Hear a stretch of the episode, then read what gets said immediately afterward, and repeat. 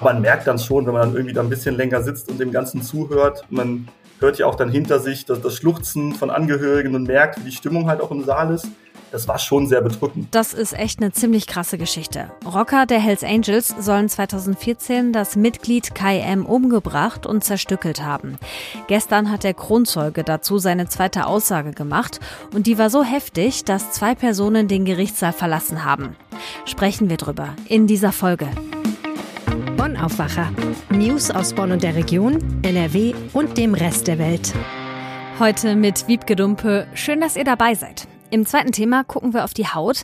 Nicht mal jeder Dritte geht zur Hautkrebsfrüherkennung. Dabei gibt es auch in NRW immer mehr Hautkrebsfälle. Mehr dazu hört ihr später im Aufwacher. Zuerst gibt es nämlich die Meldungen aus Bonn und der Region. Bus- und Bahnfahren könnte im kommenden Jahr teurer werden. Der Verkehrsverbund Rhein-Sieg will die Tickettarife in zwei Stufen erhöhen. Voraussetzung dafür ist, dass die Politik auf Bundes- bzw. auf Landesebene bis dahin keine Nachfolgeregelung für das 9-Euro-Ticket gefunden hat. Zunächst sollen die Preise zum 1. Januar um 3,5 Prozent erhöht werden. Zum 1. Juli wäre dann noch eine Erhöhung um 3,87 Prozent geplant.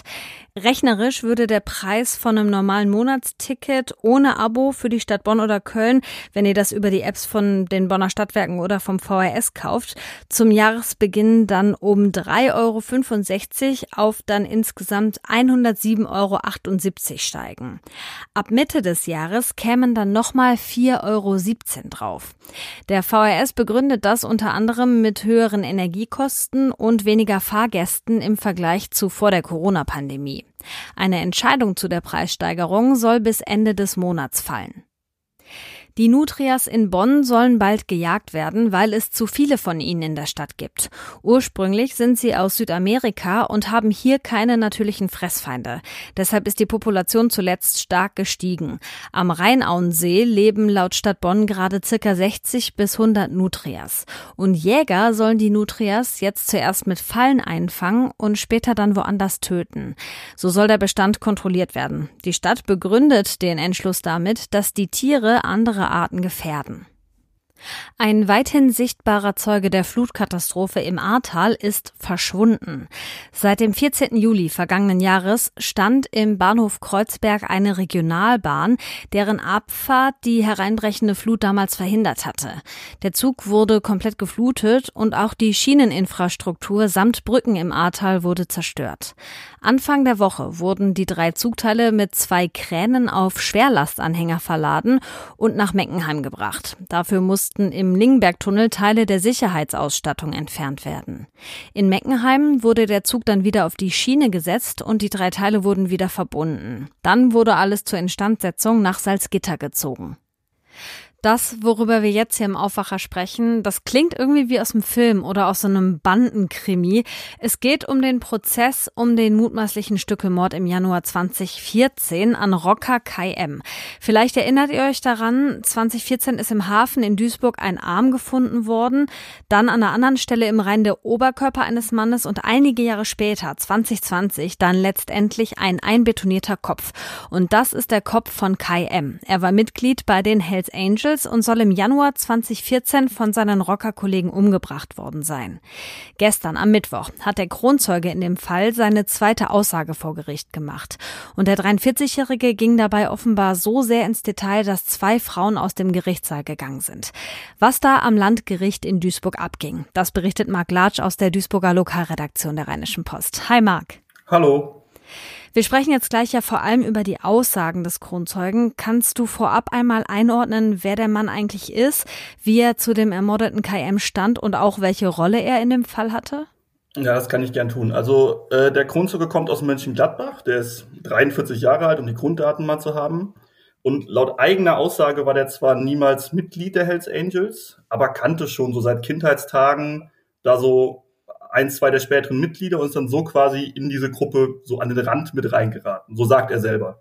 Mhm. Und dann hat er, irgendwann ist ihm dann dieser Kai M vorgestellt worden. Der hat den mal irgendwo getroffen, kannte ihn nicht weiter.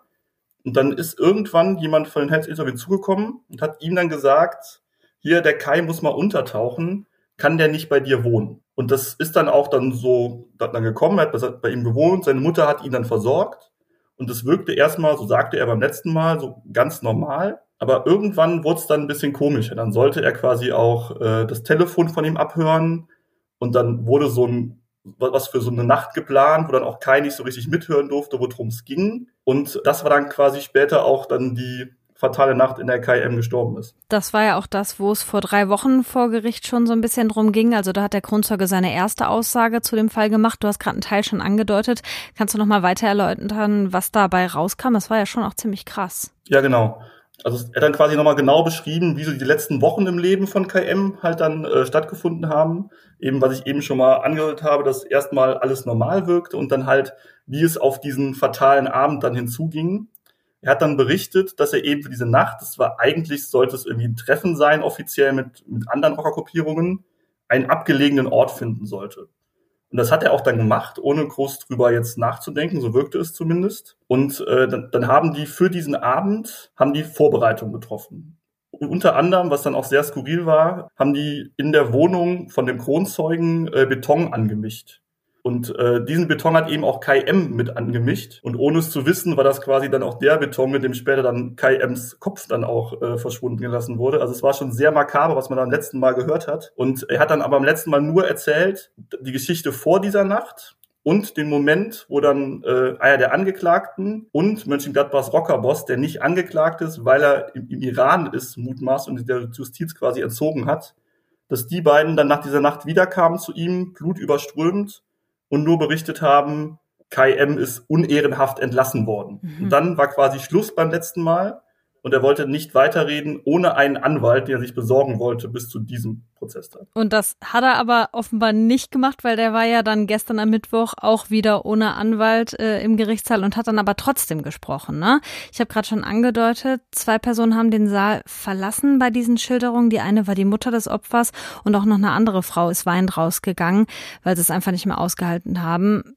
Was hat er denn ergänzt, was so schlimm war? Genau, also ein Anwalt war wieder nicht da, aber er meinte vorher schon, wenn er keinen findet, ist es eben so. Also hat er jetzt einfach weitererzählt dieses Mal. Und das war schon harter Tobak. Also es ging jetzt quasi auch nicht um die Nacht selber, aber da war ja auch nicht, nicht dabei bei dem mutmaßlichen Mord an KM, sondern um die Zeit danach. Darum, wie dann quasi überlegt haben, was machen wir mit dem Körper jetzt, mit der, mit der Leiche von KM. Und dann gab es dann wohl verschiedene Überlegungen, die wussten auch nicht so ganz, was sie tun sollen ob sie den jetzt irgendwo verbuddeln sollen, ob sie irgendwie einen Bauunternehmer finden, der den da irgendwie mit einbetoniert. Da gab es ganz verschiedene Ansätze. Und dann kamen sie auch quasi sogar auf Idee des Kronzeugen, wie er im Prozess gesagt hat, darauf, dass sie den KM dann zerteilen und eben in diesem Beton versenken, den sie vorher angemischt hatten. Das war wohl schon so als Grundidee da, aber nicht so ganz in der genauen Ausführung. Und das war eben auch der Punkt, wo dann die zwei Personen, darunter die Mutter von KM, den Saal verlassen haben, weil dann wurde doch sehr explizit geschildert, wie eben KMs Körper zerteilt wurde, welche Körperteile dann wohin gebracht wurden und was dann alles wo abgeschnitten wurde. Und das war dann so für die Angehörigen, wie man es ja, was man auch verstehen kann, schon ein bisschen zu viel. Das stelle ich mir so oder so schon ziemlich hart vor, das zu hören. Und wenn es dann Angehörige sind, umso schlimmer. Wie war das denn für dich jetzt in so einer Situation da im Gerichtssaal? Also du bist ja kein Gerichtsreporter, aber bist ja auch öfter mal, öfter mal dabei, wenn solche Sachen verhandelt werden. Was macht das auch mit dir vielleicht als Reporter in so einer Situation? Ja, man sitzt da ja erstmal professionell dann irgendwie da und ist ja eigentlich da, um das Ganze zu begutachten und dann mitzuschreiben und nicht so sehr an sich ranzulassen. Aber man merkt dann schon, wenn man dann irgendwie da ein bisschen länger sitzt und dem Ganzen zuhört, man hört ja auch dann hinter sich das, das Schluchzen von Angehörigen und merkt, wie die Stimmung halt auch im Saal ist. Das war schon sehr bedrückend. Ne? Und das halt als Person, die ja mit all diesen Beteiligten nichts zu tun hat, sich dann vorzustellen, wie es der Mutter geht, wenn da über den den toten Körper des eigenen Sohns gesprochen wird, das ja, ist, glaube ich, schwer sich vorzustellen. Wie geht's denn dann jetzt weiter in dem Prozess? Ist ja noch lange nicht vorbei, nehme ich an, ne? Nee, also es geht jetzt am, am Freitag schon weiter. Also erstmal sollte es eigentlich schon am Mittwoch länger gehen, aber wie beim ersten Mal, der Kronzeuge ist auch nicht so eine ganz einfache Figur. Also hat in einer Stunde auch gemeint, er kann jetzt nicht mehr und will aufhören. Und eigentlich sind ja ganze Tage angesetzt bei Gericht, deswegen war es wieder schnell vorbei. Am Freitag soll es aber jetzt mit einem längeren Tag auch weitergehen, so hoffen alle Beteiligten. Und dann wird dann eben auch der Richter anfangen, Fragen zu stellen an den Kronzeugen und dann irgendwann im weiteren Laufe auch die Anwälte der Angeklagten. Das Ganze wird noch über Monate hin sich ziehen. Marc Latsch war das. Danke nach Duisburg für die Infos rund um diesen Prozess. Gerne. Und die Berichte von Marc rund um den äh, Prozess findet ihr auf RP Online und über die erste Aussage des Kronzeugen und den Fall ganz allgemein hat Marc auch schon mal mit meinen Aufwacherkollegen Helene und Michael gequatscht. Die Folge dazu verlinke ich euch zum Nachhören in den Show Notes. Und jetzt schauen wir mal auf unsere Haut wenn ihr euch die mal so anguckt, ne, euren ganzen Körper runter, habt ihr da viele Muttermale? Ich selber habe nur ein paar kleinere, vor allem an den Armen und auch so ein, zwei im Nacken. Die kann ich natürlich nicht sehen, aber wurde mir gesagt, dass die da sind. Und generell sind Muttermale und Leberflecken in den meisten Fällen total harmlos. Aber manchmal verändern die sich, werden zum Beispiel größer oder dicker oder kriegen auch eine andere Form. Und wenn das der Fall ist, dann solltet ihr da auf jeden Fall ein Auge drauf haben, denn so kann sich Hautkrebs äußern. Deshalb ist, wie bei vielen anderen Krebsarten auch, die Vorsorgeuntersuchung bei Hautkrebs ziemlich wichtig. Und genau darüber sprechen wir jetzt mal ein bisschen ausführlicher mit Tanja Walter. Sie ist bei der Rheinischen Post Expertin für Medizinthemen. Hi Tanja. Hallo. Wenn wir zum Hautcheck zum Arzt oder zur Ärztin gehen, dann muss das ja bezahlt werden. Welche Möglichkeiten zur Vorsorge zahlt die Krankenkasse? Also ab 35 Jahren ähm, können alle, alle zwei Jahre zum Hautkrebs-Screening gehen. Kostenlos, das bezahlen die Kassen. In der Regel aber auch schon bei jüngeren Menschen. Also da gibt es unterschiedliche Regelungen. Man sollte also bei seiner Kasse nachfragen. Ähm, ab 18 Jahren äh, kann man in der Regel auch schon zum Hautcheck gehen. Dann zahlen manche Kassen einen Festbetrag oder übernehmen halt auch die Kosten für Jugendliche schon ganz. Und wie läuft so eine Untersuchung ab? Also man geht äh, entweder zum Hausarzt, die machen das, oder zum Hautarzt. Und ähm, die untersuchen den Körper, also quasi jede Ritze deines Körpers mit einem sogenannten Dermatoskop. Das ist, wenn man das beschreiben möchte, eine Lupe, die äh, beleuchtet ist und gucken sich da eben jeden Fleck und jede Hautveränderung genau an. Ich habe meine Haut selber auch schon mal absuchen lassen, aber generell wird das Hautkrebs-Screening von verhältnismäßig wenig Menschen in Anspruch genommen. Laut Daten der AOK geht nicht mal jeder Dritte dahin. Warum ist denn das so? Das Hautkrebs-Screening, das ist schon immer weniger genutzt als andere Vorsorgeuntersuchungen. Das ist äh, schon mal eine Feststellung. Und ein weiterer Grund ist, der Zyklus, in dem diese Vorsorgeuntersuchungen auf der Haut stattfinden, sind andere als die, die der Hausarzt für andere Vorsorgen macht. Also der Hausarzt macht alle drei Jahre die normalen Vorsorgeuntersuchungen, aber das Hautkrebs-Screening steht alle zwei Jahre an. Das ist also ein anderer Rhythmus. Und ähm, es kommt halt auch hinzu, dass wir jetzt gerade die Pandemie hatten und in der Zeit ja ohnehin viele Patienten ungerne zum Arzt gegangen sind und darum auch ähm, solche Vorsorgeuntersuchungen vermieden haben. Worauf kann ich denn vielleicht auch bei mir selber achten? Also kann ich Hautkrebs bei mir selbst wirklich erkennen? Äh, ja, kannst du. Ähm, das raten auch die Hautärzte. Bei den Hautkrebs-Screenings äh, wird den Patienten eben auch erklärt, worauf sie achten müssen. Und du kannst ähm, ja da nach der sogenannten ABCDE-Regel vorgehen. Das heißt, einmal steht das A für Asymmetrie. Du kannst also schauen, ob ein Muttermal eine ungleichmäßige Form hat, also nicht rund oder oval ist. Ähm, du solltest auf die Begrenzung achten. Ist das Muttermal nach außen hin ausgefranst? Ist das rau äh, oder in der äußeren Form irgendwie unregelmäßig? Ein Blick sollte der Farbe gelten. Ist die Hautveränderung, die man feststellt, unterschiedlich in der Farbgebung? Sind da zum Beispiel Punkte drin, die rosa sind oder schwarz? Schwankt das äh, Muttermal oder der Hautfleck zwischen hell und dunkel? Und ähm, letztlich kann man dann auch noch schauen auf den Durchmesser. Ist die Hautveränderung größer als drei bis fünf Millimeter? Dann sollte man auf jeden Fall den Arzt auch drauf gucken lassen. Oder ähm, ist sie erhaben, schaut sie in irgendeiner Form aus der Haut heraus. Und es gibt ja auch noch eine Untersuchungsmethode mit Kamera. Das muss man aber selber bezahlen, oder? Ganz genau richtig. Ähm, es gibt einige Menschen, die tragen besondere Risikomerkmale. Das sind vor allen Dingen Menschen, die sehr hellhäutig sind, gerne auch ähm, rötliches Haar haben oder sehr viele Muttermale tragen. Ähm, und bei diesen Personen schlagen die Ärzte häufig zusätzlich ein intensiveres Screening vor. Da wird also genauer dokumentiert, um Veränderungen auch besser einschätzen zu können zwischen den zweijährigen Besuchen. Da wird zum Beispiel auch mit Video dokumentiert. Ne? Dann werden die Muttermale gefilmt Und das sind Leistungen, die die Kasse nicht übernimmt. Danke, Tanja Walter, für die Infos rund ums Hautkrebs-Screening. Die Tipps zur Vorsorge könnt ihr auch nochmal nachlesen auf RP Online. Da gibt's auch Bilder dazu, wie ein Muttermal aussieht, wenn es gefährlich sein könnte. Den Link dazu packe ich euch in die Show Notes. Und das hier könnt ihr heute auch mal im Blick behalten. Im NRW-Landtag in Düsseldorf kommt heute zum ersten Mal der Innenausschuss zusammen. Die Abgeordneten befassen sich darin unter anderem mit dem Polizeieinsatz in Dortmund, bei dem ein 16-Jähriger getötet wurde. Auch der Einsatz in Obererkenschwick, bei dem ein Randalierer das Bewusstsein verloren hatte und später im Krankenhaus starb, wird Thema sein. In ganz NRW heulen heute ab 11 Uhr die Sirenen.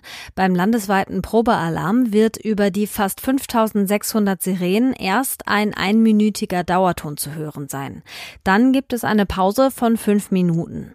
Um 11.06 Uhr folgt ein auf- und abschwellender Heulton und dann nach nochmal fünf Minuten Pause gibt es um 11.12 Uhr einen einminütigen Entwarnungston. Parallel will das Land NRW auch die Warn-Apps testen. Im Bundestag wird heute über die neuen Corona-Regeln für den Herbst gesprochen und im Anschluss auch darüber abgestimmt. Im Entwurf zum Infektionsschutzgesetz der Ampelkoalition steht zum Beispiel, dass in Krankenhäusern und in Pflegeeinrichtungen eine FFP2-Maske getragen werden muss. Außerdem muss jeder, der dahin zu Besuch will, einen Corona-Test machen. Die aktuell geltende Maskenpflicht fürs Flugzeug soll laut dem Entwurf allerdings wegfallen. Außerdem geht im Bundestag die Haushaltsdebatte weiter. Da werden die Etats der einzelnen Ministerien und Bereiche für 2023 besprochen. Heute sind unter anderem Gesundheit, Landwirtschaft, Bildung und Finanzen dran. Und hier kommt noch eine Fußballmeldung. Der erste FC Köln muss heute Abend um Viertel vor sieben im ersten Gruppenphasenspiel der Conference League ran gegen Nizza. Die Conference League ist nach der Champions League und der Europa League der drittwichtigste Wettbewerb für die europäischen Fußballclubs. Jetzt schauen wir noch schnell auf das Wetter und das bringt auch heute viel Regen. Stellenweise kann es Unwetter mit Gewitter und Starkregen geben. Im Laufe des Tages lockert es aber auch immer mal wieder auf. Zuerst im Rheinland, später dann auch im Rest von NRW. Dann sind nur noch einzelne Schauer und Gewitter dabei. Dazu 20 bis 24 Grad. Am Freitag wird es mit 18 bis 22 Grad etwas kühler. Die Sonne kommt nur selten mal raus und es gibt wieder einzelne Schauer und Gewitter. Das war der Aufwacher am Donnerstag, den 8. September 2022 mit mir, Wiebke Dumpe. Ich sag Tschüss und bis zum nächsten Mal. Mehr Nachrichten aus Bonn und der Region gibt's jederzeit beim Generalanzeiger. Schaut vorbei auf ga.de.